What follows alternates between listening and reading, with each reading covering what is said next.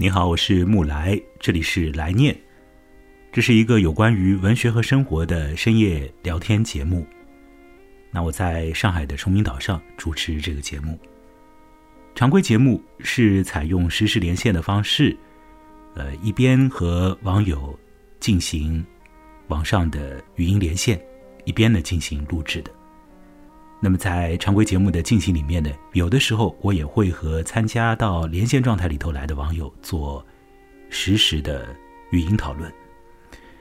录下来的节目呢，会发到 Podcast 平台以及微信上面给大家来听的。在今天这一集呃录音当中，呃以及在这个节目里面呢，要谈的主要的话题是一个。以恐怖故事，呃，出名，以写这个惊悚的小说见长的一个畅销书作者，呃，好多好多的作品都被改编成为了呃有名的影片的斯蒂芬金所写的一个短篇小说，一个故事。这故事的名字呢，叫做《梯子最后一根横档》。那看到这个名字，听见这个名字的时候，再加上晓得斯蒂芬金是以写恐怖故事、惊悚小说见长的，大概也就有了一种联想，有了一种猜测，那就是有一部梯子的横档啊，有可能会断开，这个梯子呢，恐怕会呃发生意外，引起事故。导致人从梯子上面坠落下来，或者说触发一些更加麻烦的事情呢？是不是这样呢？在这个小说里面呢，的确有一架的梯子，它会垮掉，有人会从这个梯子上面坠落下来，会引起一些事故。不过，呃，这个事故呢，在发生的时候。倒是没有立竿见影的带来那个特别麻烦、特别可怕的这个结果。然而，梯子伞架有人落下来，这桩事情、这件事故、这件没有引起啊，没有立即触发麻烦事情的这个事件，它的后坐力是有的。它好像变成了一种象征性的东西，在许多年以后，啊，呃，这桩事件的影子仍然在。那么，这个事件当中所牵连到的两个人，当时梯子垮掉的时候都是小孩子，都是十岁以下的。一个呢，大概是十岁的一个男孩；另外一个是他的妹妹，比他小两岁的。这两个人。小的时候很快乐，一起一起玩呢。这个兄妹之间关系，可想而知是很好的。在家里头，在农庄里面，在一个远离城市的地方啊，在一个很天真的地方一起玩。而长大了以后呢，这两个人，呃，我们不晓得他们为什么，但是事实上，他们就是走上了很不一样的这个人生的道路。而当年的时候，曾经因为梯子的垮掉而从高处落下来骨折了的一个小朋友，在他长大以后，在变成成人以后，也有了一次坠落。那次坠落可是不比当年八岁的时候掉下来的时候。呃，有一点的问题，摔坏了筋骨，而长大了以后呢，主动的坠落，粉身碎骨，自杀了。斯蒂芬金在这个故事当中，呃，会给我们看到小的时候那个特别快乐。呃，小小的冒险，这个冒险里面有着这个小朋友之间的兄妹之间的那个超级天真的、非常美好纯粹的小时候的感觉。而在这里头，也会有一种小朋友之间，其实彼此之间都不能够搞得很清爽的那样的一种这个纽带关系，包括说是一种信任关系啊，一种要在一起，彼此保护、彼此帮助的这种关系。可是到了呃许多年以后，这样的关系，不要说是在呃没有血缘的人当中，可能不容易建立；哪怕是在亲兄妹之间，可能也会呃不得不淡掉。尤其是当这两个呃兄妹啊走上了不同的人生道路，他们的。生活状态都大不一样的时候，在不同的地方生活，一个是一个成功人士，一位法律的专家，另外一位呢，啊，有了几次不太灵光的婚姻，那基本上的是，呃，走到了人生的死胡同。我们等一下会把这个故事当中的一些更具体的事情啊。和大家来聊一聊的。那么，呃，我现在来看一看啊，今天参加连线的朋友是不是会有啊？今天是有一位，还好有一位啊，没有，只是我一个人在干巴巴的讲，那就好。那说不定的话，我们这位现在在线上的是呃杨杨小姐啊，或许也可以等一下来参加讨论啊。如果说读过这个小说的话。那斯蒂芬金呢？是前面也讲了，一个畅销书作者，呃，在写出让大家呃愿意买、愿意读的书方面呢，他非常拿手。那他也是的的确确是这个乐在其中，呃，很享受写作这件事情。那么他写的这个书，有的人呢是比较的不屑一顾的。觉得说这里头这个文学水准啊堪忧，那是通俗的读物嘛，是种畅销类的啊。那也有一些人呢会说，呃，你也不要这样讲，就不要有这种呃分别心。那在斯蒂芬金的一些书当中，也有一些很有味道的东西，也有一些很巧妙的东西，也有一些呃技巧很好，并且意义也很有趣的东西啊。不见得是这个通俗的东西就一定是如何如何啊，不要有这种。呃，刻板的印象和这种分别心，我想呢，这两种说法呢，也呃都有一定的道理。我老实讲啊，斯蒂芬金的一些东西啊，嗯，没有非常有趣，而他的有一些东西呢，倒也真是饶有趣味。我自己也看的是不亦乐乎的，也有。那我举一点例子吧，就好玩的、不好玩的都举一点例子，像是这个啊，他的。呃，被改编成电影的那个恐怕是最为经典的，呃呃，就变成电影以后最为经典是那个《闪灵》，他的原著原著的那个小说也是不错的。那呃，我之前看过他的一本书叫《乐园》的，讲在夏天的时候一个游乐场里面所发生的灵异事件。呃，可是其实呢，这个灵异事件呢本身到底有多灵异，这个倒呃不至于要去深思细想了。他其实。更多的是在说一个，在那个游乐场当中，当实习生要摆脱情伤啊，后来呢又介入到这个灵异事件当中，获得了成长的一个男青年啊，一个大学生的一个这个心路历程，讲他的一个成长成熟的过程的。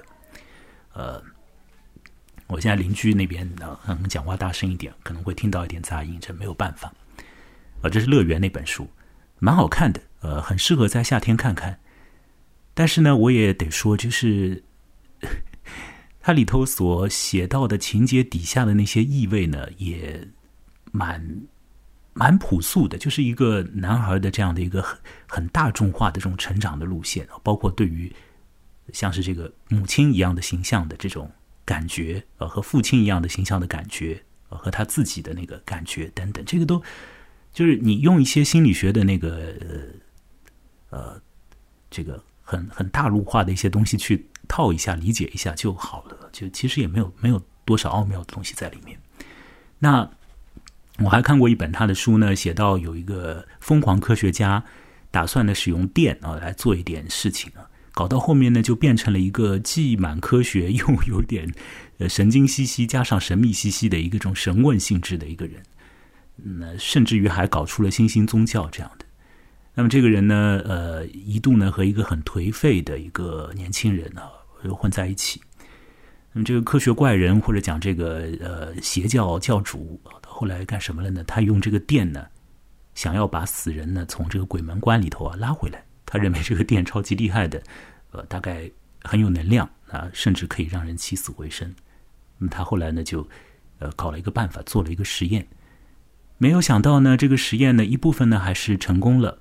那另外一部分呢，太过成功，所以这引发了一个超级恐怖的一个事情，就是呢，这个呃，这个死亡世界里的别的东西冒出来了。本来想把这个垂死之人呢，或者初死之人呢，刚刚死掉的人把他拉回来，没有想到呢，把别的那个妖魔鬼怪的东西给引出来，这个超级可怕的。斯蒂芬金就他写这些呃。不能讲是鬼鬼祟祟的，就是堂而皇之吓你的东西啊，他蛮拿手的。那这些从鬼门关里面用出来的这个图景是什么样的呢？那是很可怕的那种异形怪物。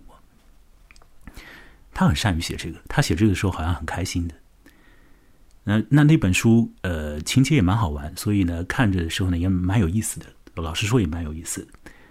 那还有一些呃故事啊，我看到的像是这在这个我们今天要聊的梯子最后一根横档，呃，收录这本呃收录这个故事的故事集，短篇小说集，名字叫做《首页》，我就随便从里面挑了几篇看看。这个梯子的最后一根横档也是随便选的，就像摸彩券一样，就随便 选一个，看看自己运到好不好。那我摸到这个梯子的最后一根横档，发现呢运气。还可以啊，这个故事还还不错啊。然后又摸到几个呢，就我老实说就很糟糕啊，或者就纯粹好像是他年纪轻的时候大概写着玩的那种那种东西了啊。比如说有一个故事里头讲到说夜间工人呃，在一个纺织厂啊做夜班，那么本来呢也。蛮好的，这个事情也也算是清闲了，就反正夜班做做嘛，拿一点工资，这个做一点分拣的工作啊，这样。那没事干的时候呢，用这个易拉罐去和老鼠玩玩，因为那个地方老鼠出来的比较多了，所以就砸老鼠嘛。后来呢，这个主管说要不要这个呃国庆节的时候啊，咱们到那个地下室里去忙活一下，把那个地下室啊清理一下。老板说呢，给我们发更多的钱，这个国庆日嘛，呃上一天班也算两天这样。那美国的国庆日就七月头上了啊，所以这是一个热天里面发生的这个故事。那这个人就同意了，结果就下去了。那我本来是个满怀预期啊，想想下来会发生什么呢？结果呢，真是超级烂的，烂得一塌糊涂啊！如果你如果你对于老鼠这种生物心怀恐惧的话呢，下面的十秒钟你不要听我讲什么，因为下面就是都是老鼠。并且这个老鼠呢，在黑暗之中啊，它神出鬼没的。一开始你以为是正常老鼠，到后面呢，发现呢是变异老鼠啊。再到后来呢，就发现有只像是母鼠王这样的，就超级大的老鼠，把人给啃掉，就是这样，就这样的一个故事啊。当然，啃掉的不是那个呃守夜班的人，是他的主管，把这个更加和资本家站在一起的人给啃掉了。这非常无聊的一个故事，对不对啊？这简直是太没劲啊！超级没劲的一个故事。哎，怎么了？电脑怎么响？哦，那我我又像是摸彩券一样的，又摸到了一个呃，谢谢惠顾这么样一个彩券啊，就是打开呢，发现呢没有奖，里面没什么没什么名堂的一个故事，也是在首页这本书里面讲的是戒烟啊，说是一个人呢，就呃因为朋友的介绍去了一个。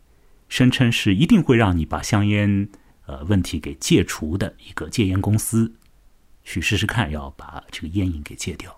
那我也是满怀期待了，我想这后面一定会出来很神奇的事情吧？这个戒烟公司一定是超级有手段的，或者里头有一种呃秘密的呃这这个这个法术，对不对？反正斯蒂芬金的故事世界你也搞不准了，不晓得它是现实的，还是说有这种神怪的东西出来。那神怪的东西说出来就出来了，对吧？来个外星人啊，来一个什么的。结果呢，就是超级无聊的。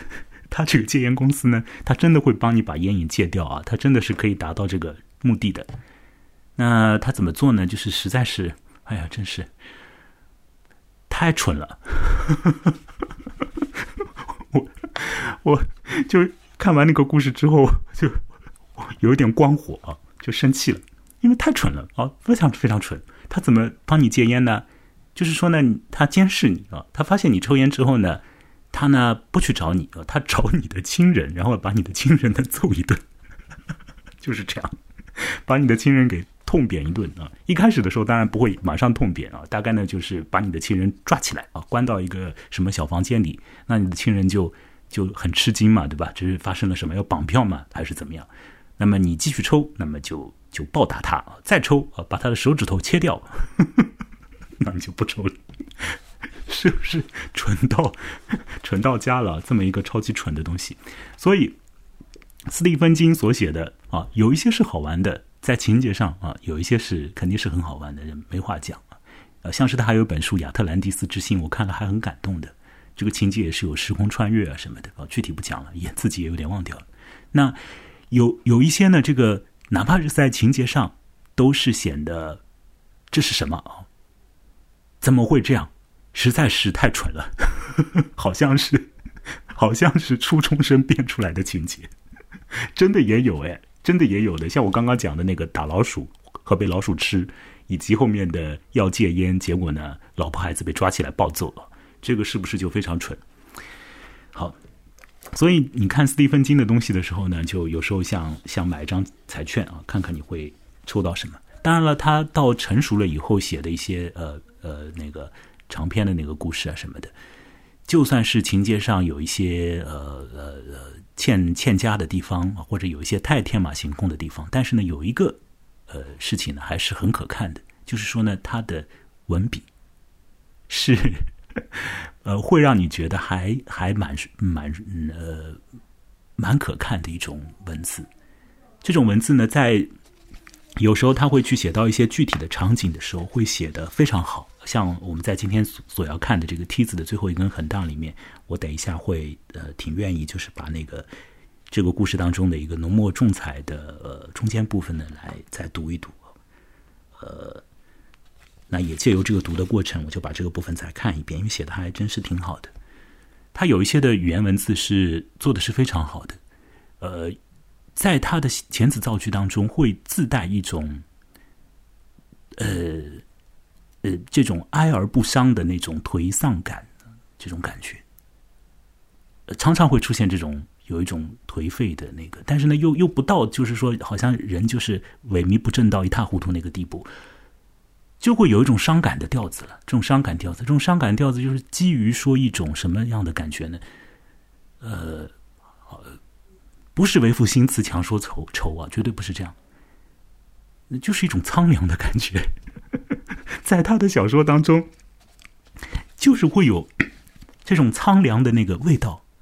哦，那这种味道，其实呢，呃，读者读来呢，很多时候是蛮好的。因为呢，愿意读读小说的人呢，可能都会觉得这个人生呢不是很好过。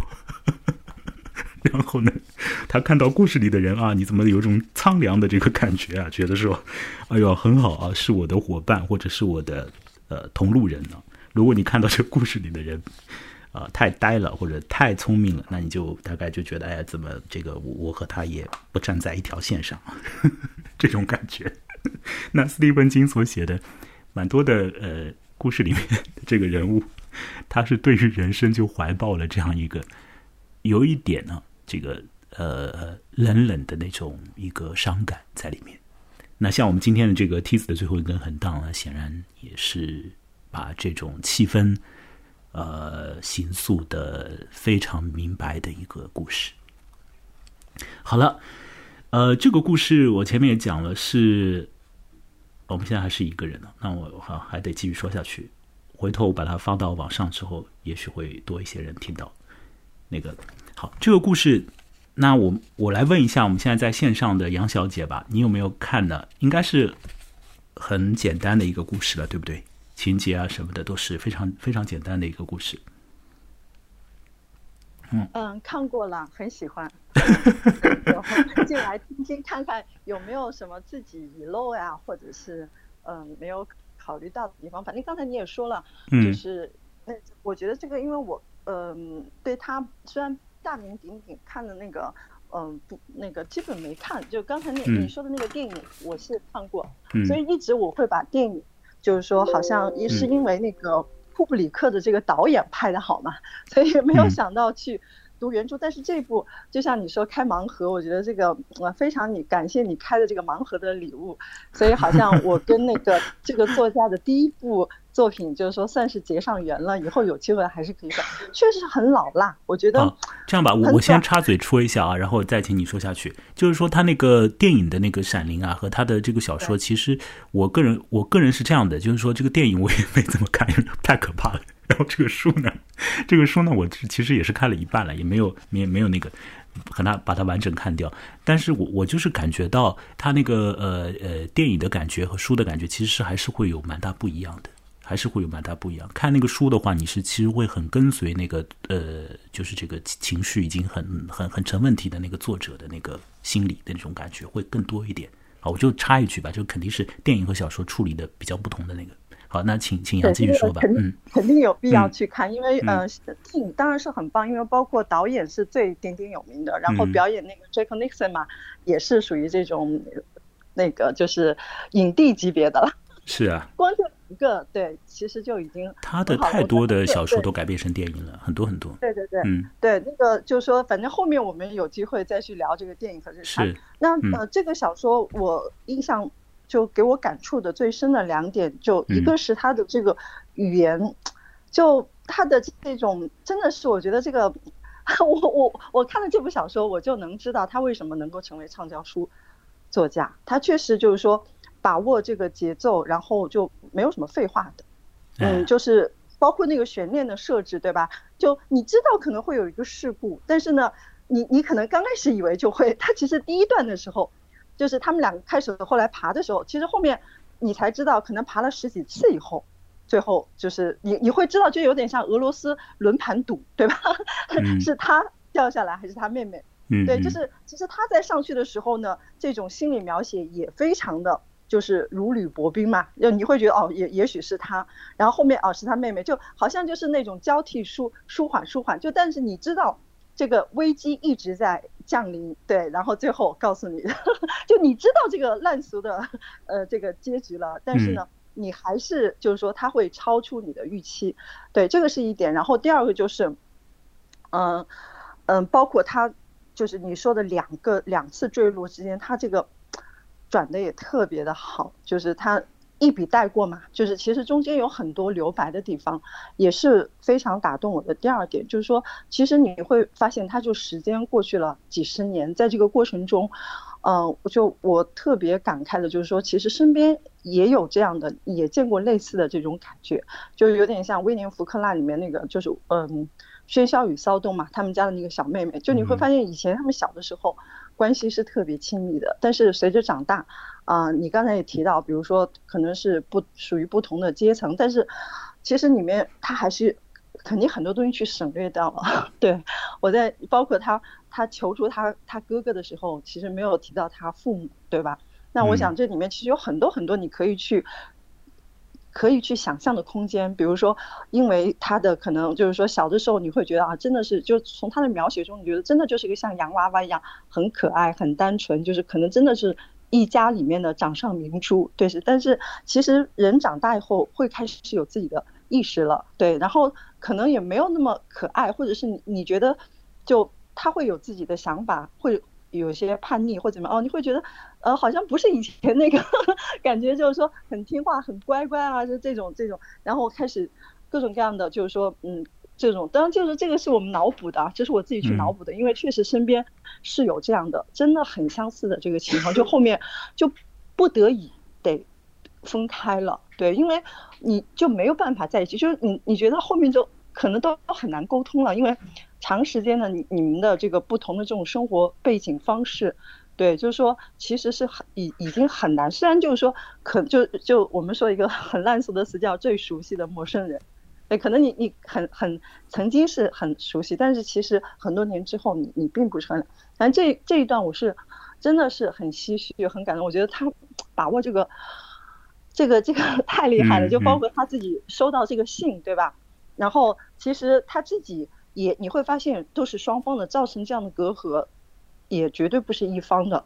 那他也你可以从描述就对我就所谓就我的打引号的这样的描述，其实你也看到他在这种光鲜的所谓的这个表象之外，其实他也有生活的一些呃这种难言之隐，或者是那这就一笔带过的，你只有自己去品哦，你才会发现嗯。嗯，真的就是，其实就是说，他妹妹当然是一个悲剧的主角，但是他其实哥哥，嗯，你也可以看到，其实是也是，就是说普通他这种生活的一个一个一个片段吧。我觉得，就就就是情感上这个方面也真的是非常能够抓住，就很典型，就是现在生活中的这种呃人际关系也好，这种亲情的这种疏离感，呃，这种这种感觉真的是。虽然不是主要的，但是，嗯，你发现这个这个里面就是它就像那个是啊，他就把你的那个感情啊，呃呃，调动的是很成功的，对吧？这是一个在通过他的写作上，对，他没有很多的去呃去那个就是说呃去渲染这些东西，对吧？就很很很很节制，但是。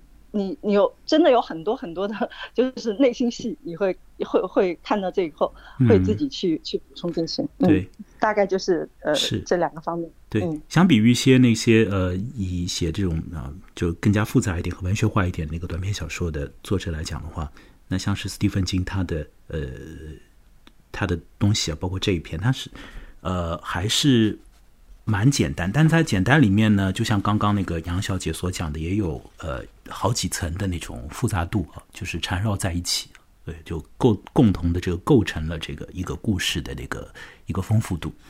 所以他说是简单了，但也要比呃你你就直截了当的去陈述一些事件要来的肯定要来的复杂一点。首先，他对于你的心理的那个感受的那个调度啊，他没有那么的直直给。那我我们前面也讲了，你看名字，你肯定知道这里头会出问题啊，这个梯子会断掉。那它确实是断掉的。呃，可是呢，这个前面刚刚杨小姐也讲，就是说断掉，那到底是谁受伤，对吧？这可能是一个呃有有悬念的地方啊。所以看到中间部分的话，你会想，这是到底谁会摔下来？然而呢，这个摔下来呢，它没有什么大样。不是什么大的问题，就是小朋友玩而已了。你摔下来的话，只不过就就摔了一个骨折而已。那骨折的话，伤筋动骨一百天嘛，你过三个月也就自动康复了嘛，对不对？如果不是什么那个特别严重的骨折的话，那这故事里头也也是就很很一般的那种骨折而已了。那照道理说，一百天以后也就恢复如常了。那妙就妙在这个小说呢，它不是仅仅就聚焦在。或者这样讲，他是聚焦在小时候的一个事故上，但是呢，他把这个事故呢做了一个扩张，哦，他把这个事故变成了一个故事当中的两个主要人物心里面的一个情节，一个一个一个结了，一个结扣的这个东西，把它扣在那里了。哦，这个样子的话呢，就使得这个小时候的这个事故啊，它像是有这种象征性的，像是有别种意味的在里面，以至于这个事故你可以。时不时的把它拿出来和日后人生里面的一些事情呢做一个比照，啊，完了之后你不比倒还好了，你一比的话呢，大概也就会比较麻烦啊，你会，呃，会可能会走上一个很危险的一个方向去。那么这个是斯蒂芬金在这个故事当中他做的是，我我我自己是觉得是一个，呃。又是一个成功之处啊！所以呢，写这个小的时候的玩乐，以及写小的时候的这个事故，这是他写的比较很成功的一个地方。在中间部分是写的是非常传神啊，非常好的。那另外一个地方就是呢，这个故事绝对不只是在写小的时候的事件，对吧？好，那我我们现在呢也是讲了。这么多了了，那我我们要也得把那个他到底是情节上到底是怎么回事，和大家就是做一个透露吧。也这个情节是简单的，就但是呢，这个简单的情节呢，我也不知道用用什么样的方式把它给勾勒出来的话呢，才能够像斯蒂芬金一样的，就调动大家的那个一个一个情绪出来。是这样啊，这故事里呢，一开始呢写到呢，一对父子，呃，从远处从远地方啊收到了一个信件，这个信件呢是，呃，这个儿子的他的妹妹，我从远的地方辗转寄过来的。因为呢，那封信呢，他首先到了一个地址，这个地址呢是那个儿子呢过去住的房子，所以这个信呢就又转了一下，然后转来转去，最后才转到那个儿子的手上。那么这个信上呢，除了呃签名啊之类的东西之外，呃只有大概一句话而已，就非常简短的一封信了。那么这个儿子或者讲这位哥哥啊。他拿到这封信之后呢，他就想的是不是要和他的爸爸讲一下啊？说这个，呃，呃，这个家人呢就来了这个信件。他后来想想还是不要讲了。为什么呢？他想，如果如果跟爸爸讲呢，大概就等于是要把爸爸杀掉。因为那你听到这里的时候，你就想，这怎么会说那么重的话出来？或者你怎么会心里有一个这么样一种沉重的这个包袱？这个信这一句话有有那么的伤人嘛？啊，你就心里面当然就会。很紧张，完了之后呢，这个小说呢就稍许的来陈述一下他们小的时候哦，活在一个什么样的地方，是一个农庄里面，呃，远离城市。那么家人，到底有多少钱呢？可能也不至于是非常没有钱的那个，绝对没有钱的肯定是不至于。但是呢，那呃，应该也就是这个大概就量入为出吧，这样的。那么因为是远离城市了，所以。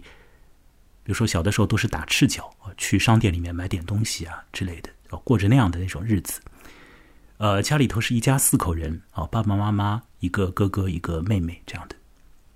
讲到说呢，他就说小的时候啊，呃，发生过一个事故，这个事故呢就涉及到那个梯子。好，那斯蒂芬金这样一写的时候呢，全部的注意力就大家就全部都跟着转到那个事故上去了。那那个事故，接下来呢，在这个小说里面，呃，大概就占据了，恐怕是有超过四分之三的篇幅，就全部是在写那个事故的，呃，前因以及后果。但那个事故本身呢，是超级简单的，是一个什么样的一个事故？是小小朋友玩游戏而已啊呃，不是住在一个农庄里面嘛？那这个农庄里面呢，有呃。很多地方呢是父母不让小朋友去的。那有一个地方有一个长梯，呃，小朋友就喜欢爬上去。爬上去以后呢，就做冒险啊。它这个梯子很长很宽，那爬上去以后呢，你可以走好几级。上去之后呢，你可以往下跳。为什么可以往下跳呢？因为它下面呢有一个草堆，有一个干草垛。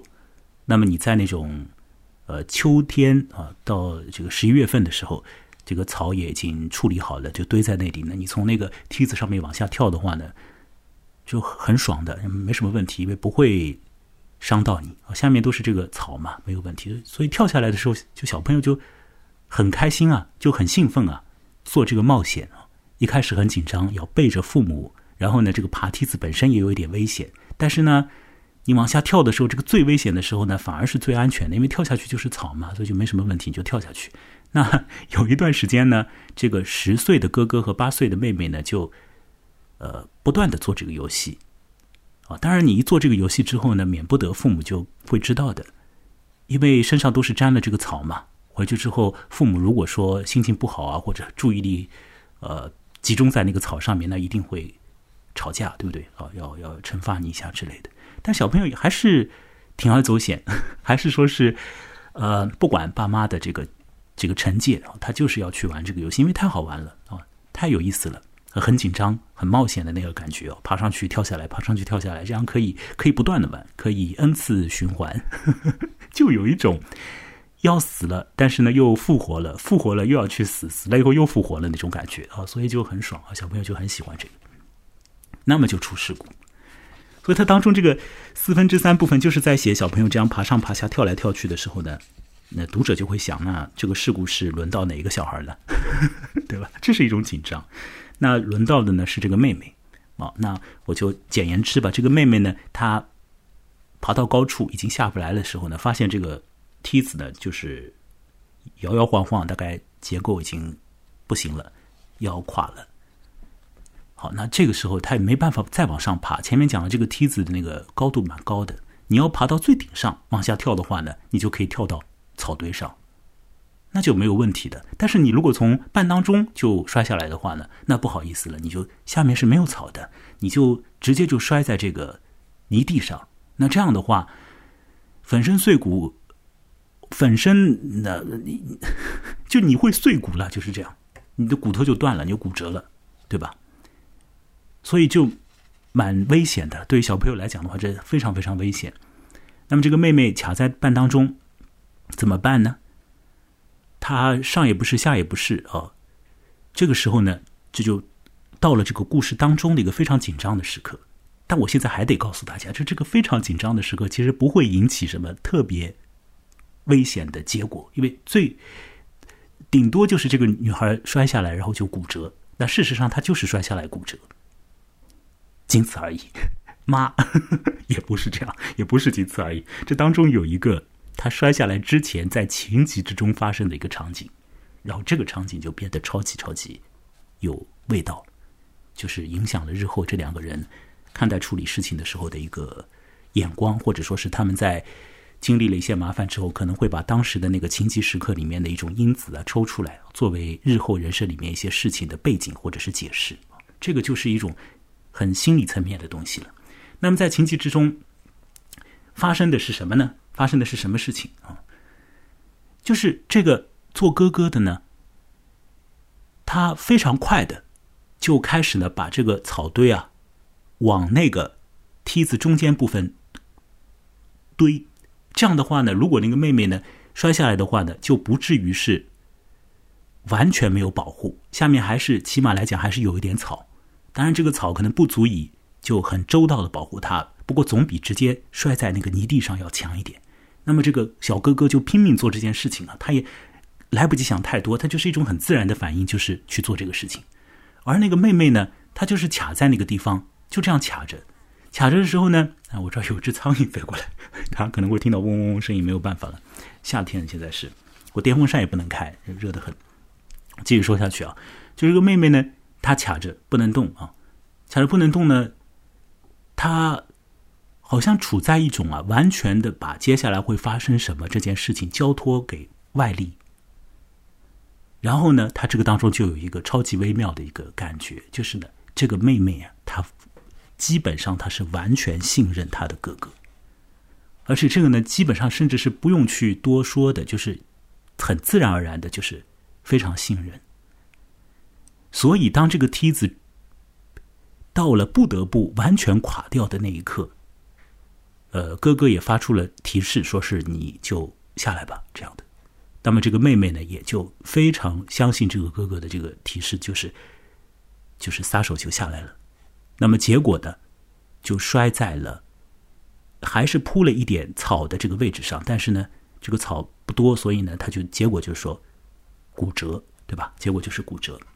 那到讲到这里的话，应该和这个小说的基本情节，呃是没有出路的，对吧？那这个杨小姐如果发现我有讲的有不对的地方，请你马上帮助我那个指出事实错误啊。好，那么这个骨折之后呢，那你就想这个哦，那就就就这样嘛，就是这么样一个事故。这这个事故的话，那大家想想看，自己在童年的时候是不是也有相类似的经历呢？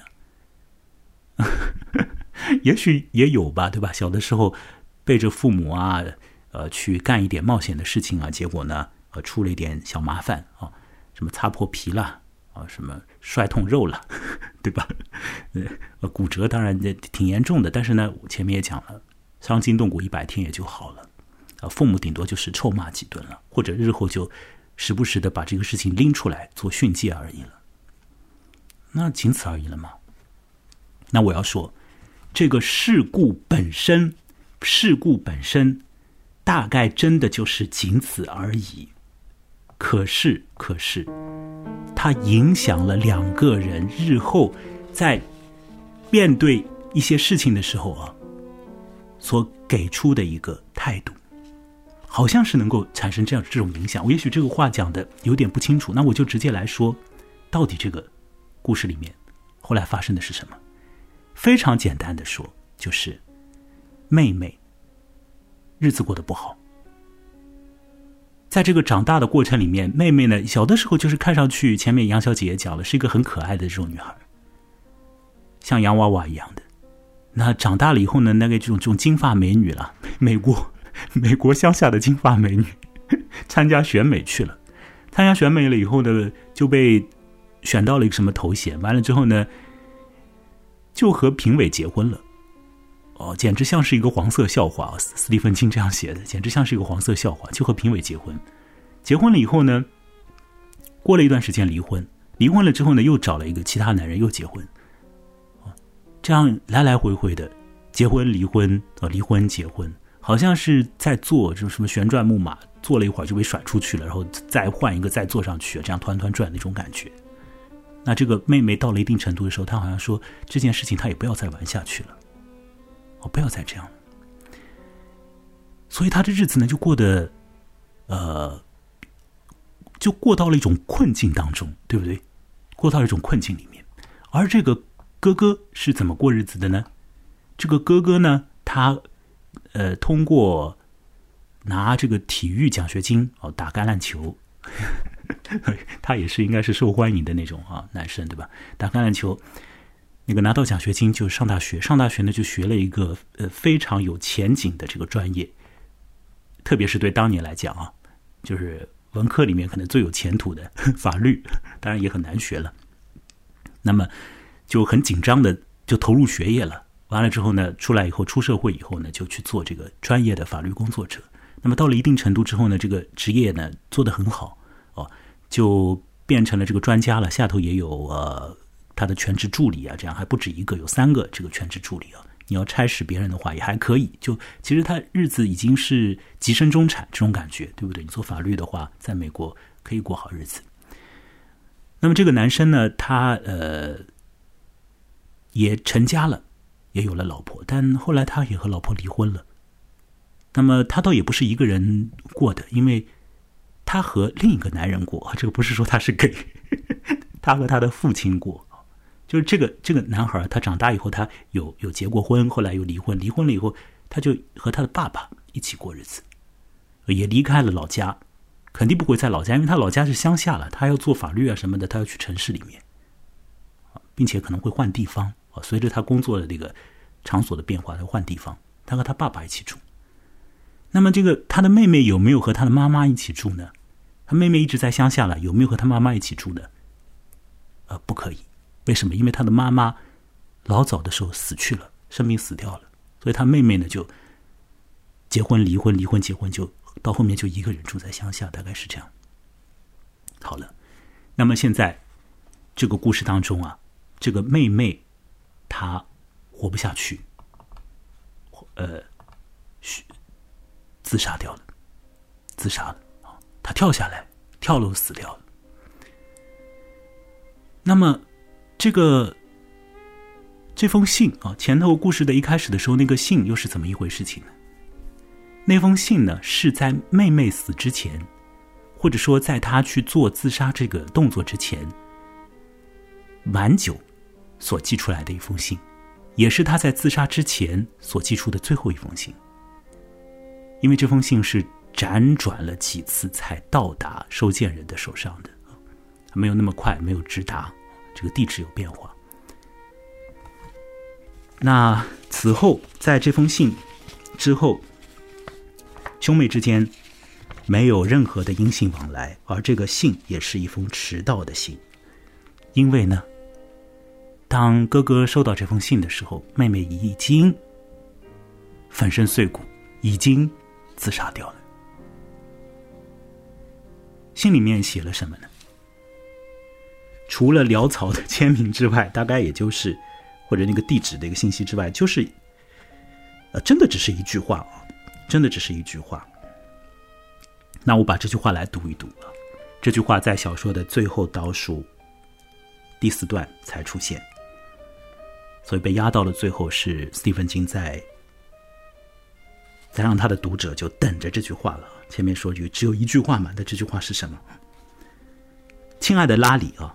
冒号拉里是他哥哥名字。他说：“我最近一直在考虑，省略号，我得出的结论是：假如在你设法把干草铺好之前，梯子的最后一根横档就断了，那该有多好啊！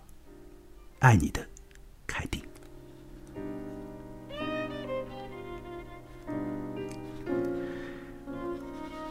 他就是写了这样的一句话，就是一个已经人生活到了绝境当中，这个非常厌世的人呢。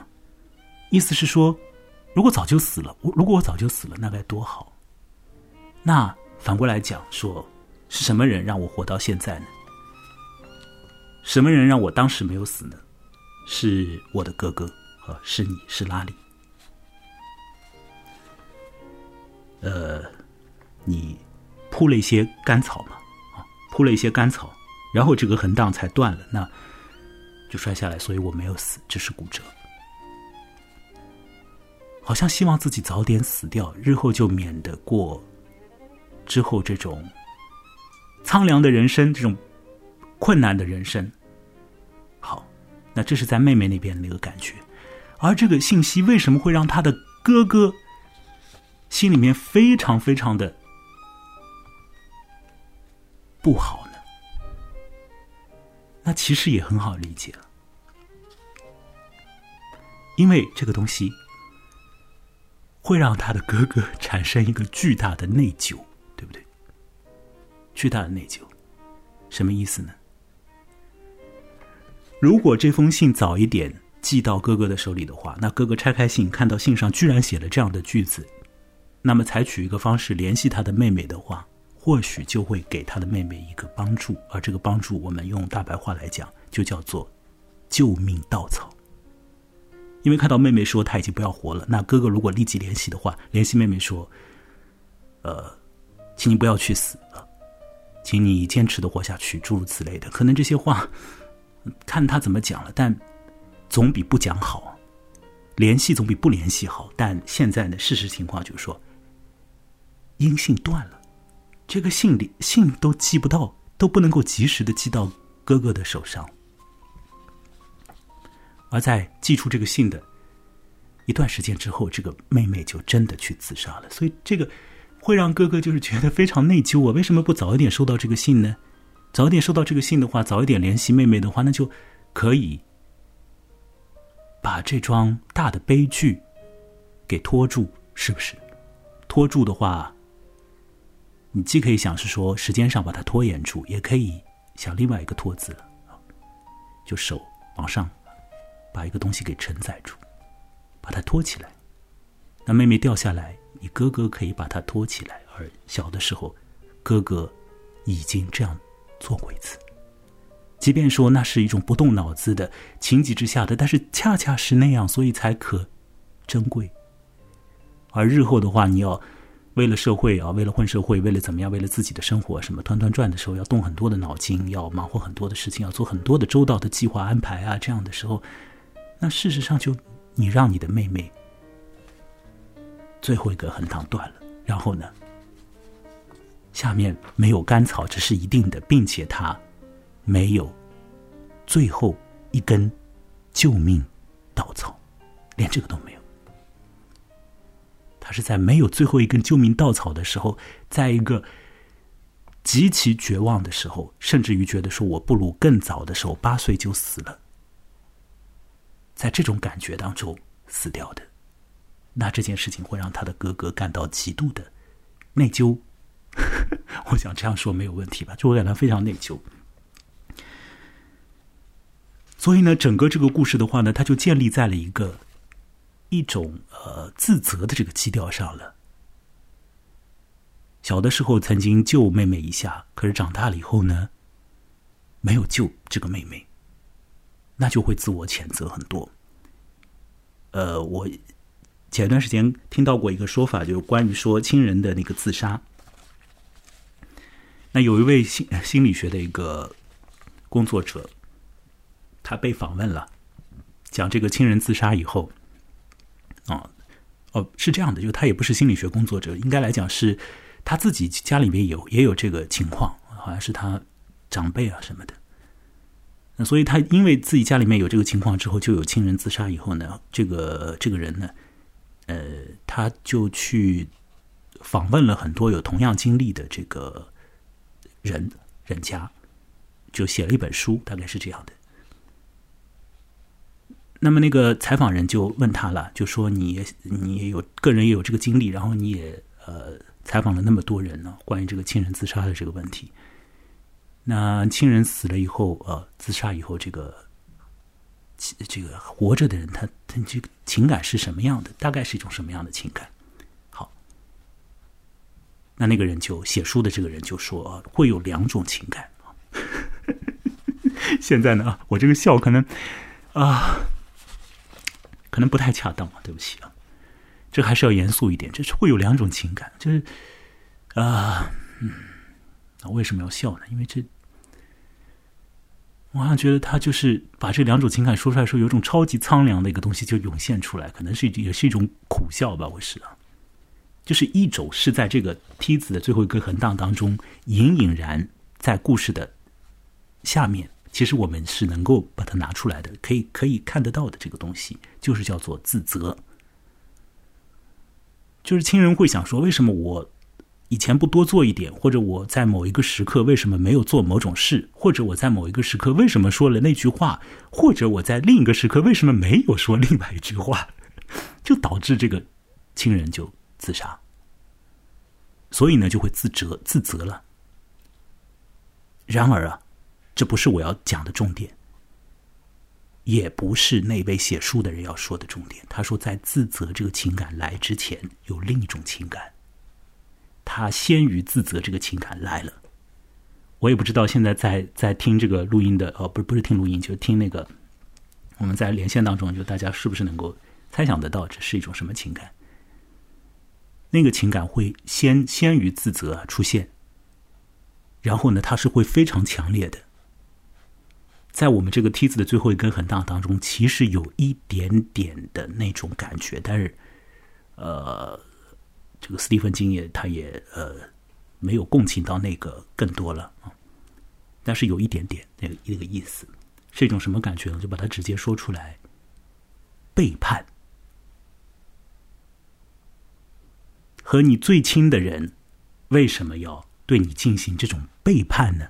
他为什么要把你扔在？这个世界上，坦诚的面对亲人死亡这件事情、自杀这件事情，那个采访了很多人，包括自己也有亲身经历的类似经历的这位作者，他就说，实质上率先出现的情感反应是强烈的背叛的感觉，被背叛的感觉。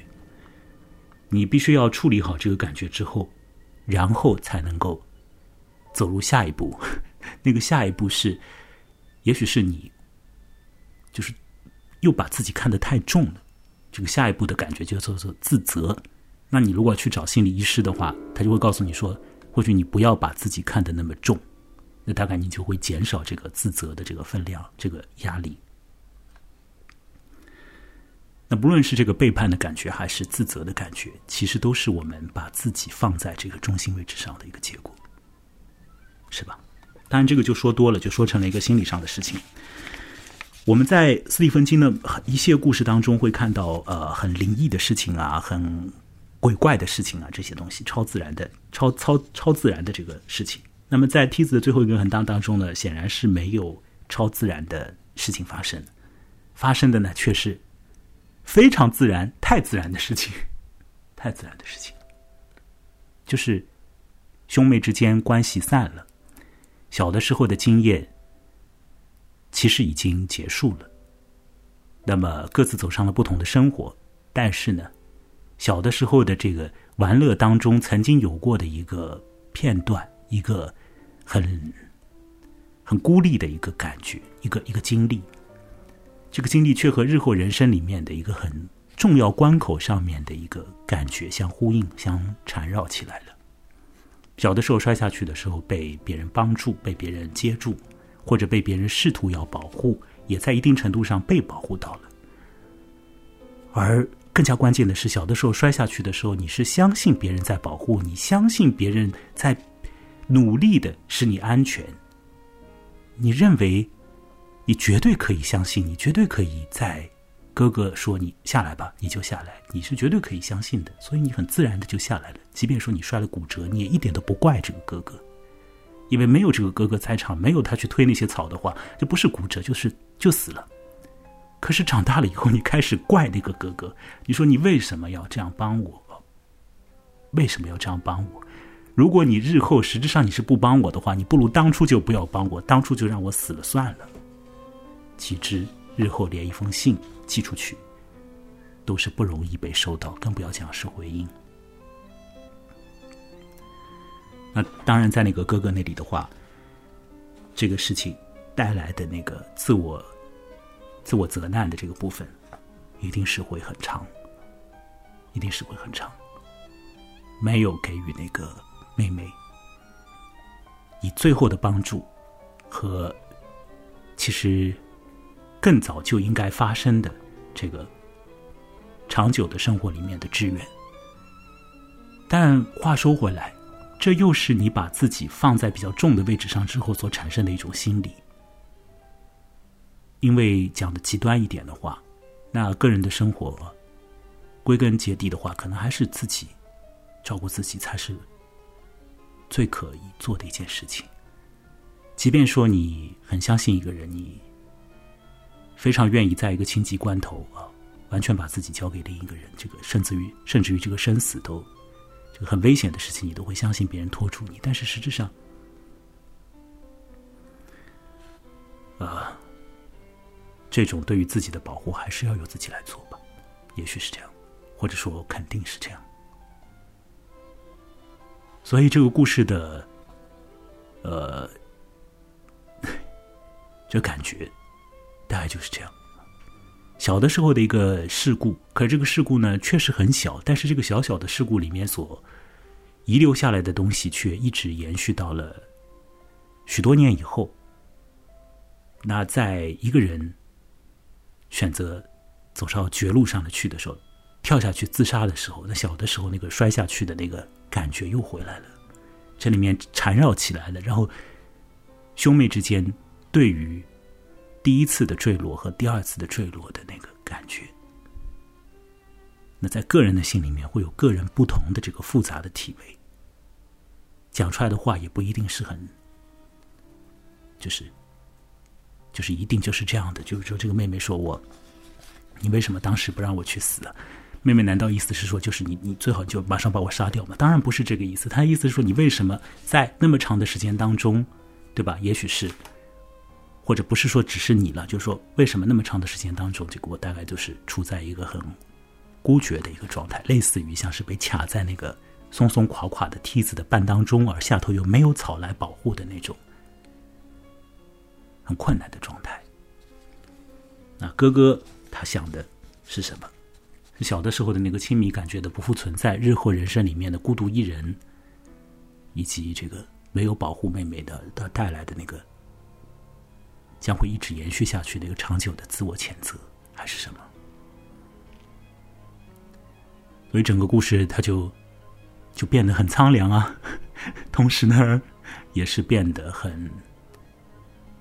恐怖，对不对？就是变得很恐怖。它这个恐怖就是不是通过呃怪物来制造的恐怖，而不是我前面讲的什么大老鼠啊什么这种东西所带来的恐怖，而就是人际人和人之间的关系里面所滋生出来的这个一种蛮恐怖的感觉。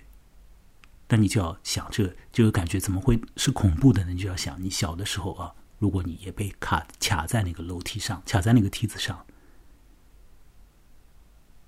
那么那种感觉是不是恐怖的？如果这个感觉就是和日后的你的经验连接在一起，你是希望别人帮你，这个人一直帮你，还是希望你那个时候就死了拉倒，因为日后没有人会帮你？这是一个非常难的 一道选择题。爬那个梯子。要爬上去还是不要爬上去？这却基本上是没得选的，因为你几乎肯定会爬上去的，因为你已经爬上去了。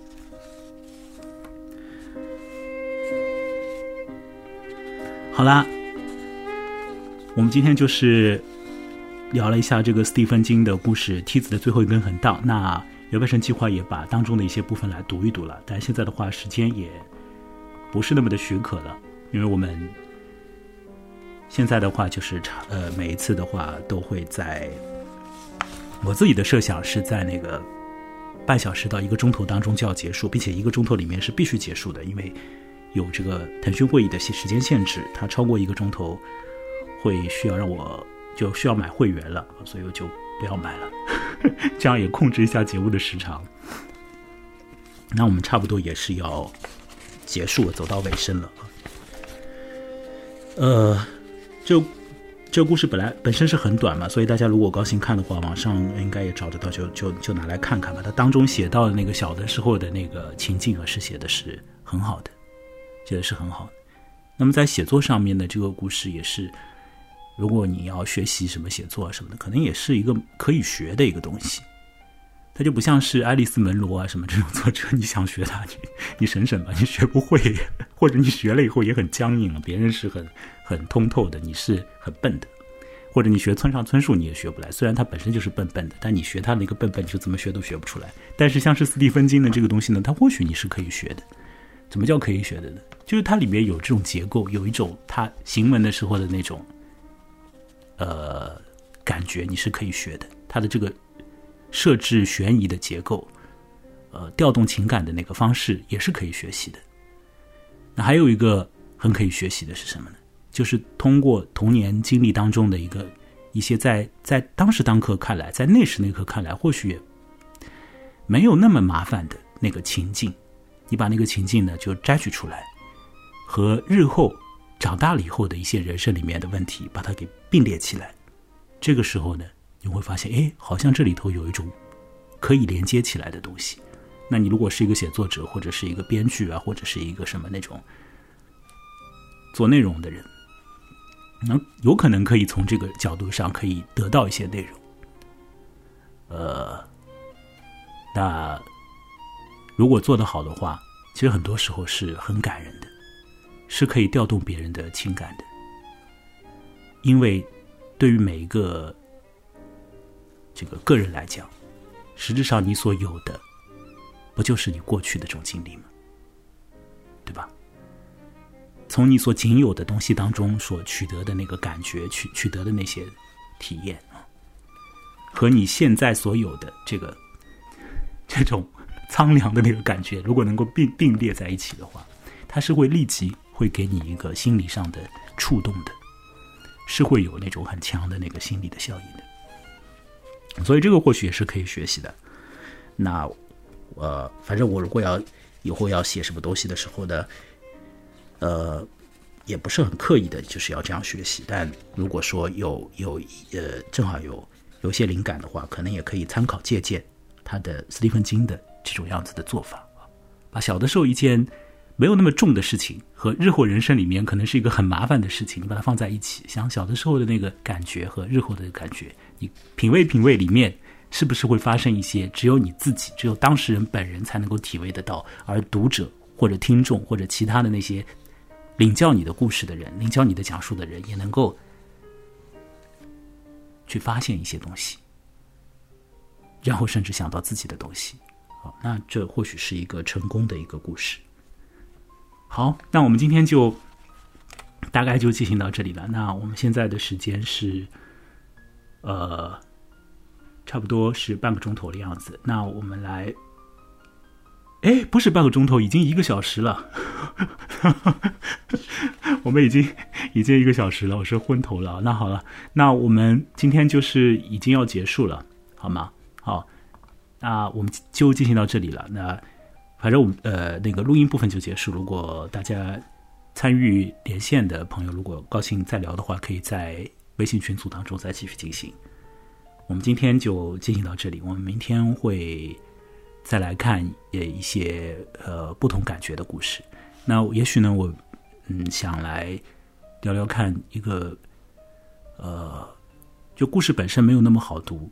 那那实实质上就写的是很好的故事，就是威廉特雷弗爱尔兰作家的故事。我们看看以后或者明天会不会进行这个，或者还是进行其他更加适合夏天讲讲那些神神怪怪的东西。反正看明天的心情了，或者看明天大家的状态。那我们今天就到这里了。然后呢，我是木来。呃，大家如果是在 Podcast 上听到，或者在微信上面听到，你要知道，就是你是可以直接来参与直播。这样的话，我们可以讲更多，也可以得到更多。比如说，你可以得到在录音之前，你可以得到阅读的文本。你高兴读的话，你就可以和我们一起来读。在这个录音前后，呃，前后一点点的时间，而不是后很久的时间，也不是前很久的时间，就是我们可以讨论我们在要聊的东西。这个蛮关键，就前后一点点的时间我们可以聊。过了好几天了，就不要再找我聊了，我也忘了。因为有的时候会出现这种情况，什么甚至是几年前的东西，我几年前在网上有东西，然后我说啊，我再跟你问一下前面几年前的这个，我说我自己都忘了我说过什么。好，所以大家如我提醒大家，高兴来参与的话，就是直接联系我。虽然我也知道听听到呃声音的人呢，实际上是超级有限的，但是有一个是一个吧。所以我的联系方式是微信号码啊，是 M U L A I 下划线 Y，就是木来的拼音下划线 Y。电子邮箱是叫做木来邮箱，这都是用拼音写出来的。木来邮箱 at gmail 点 com。好，我们今天就到这里了。呃，谢谢参参与连线的朋友，然后呢，我们接下来以后再进行了，各位再会。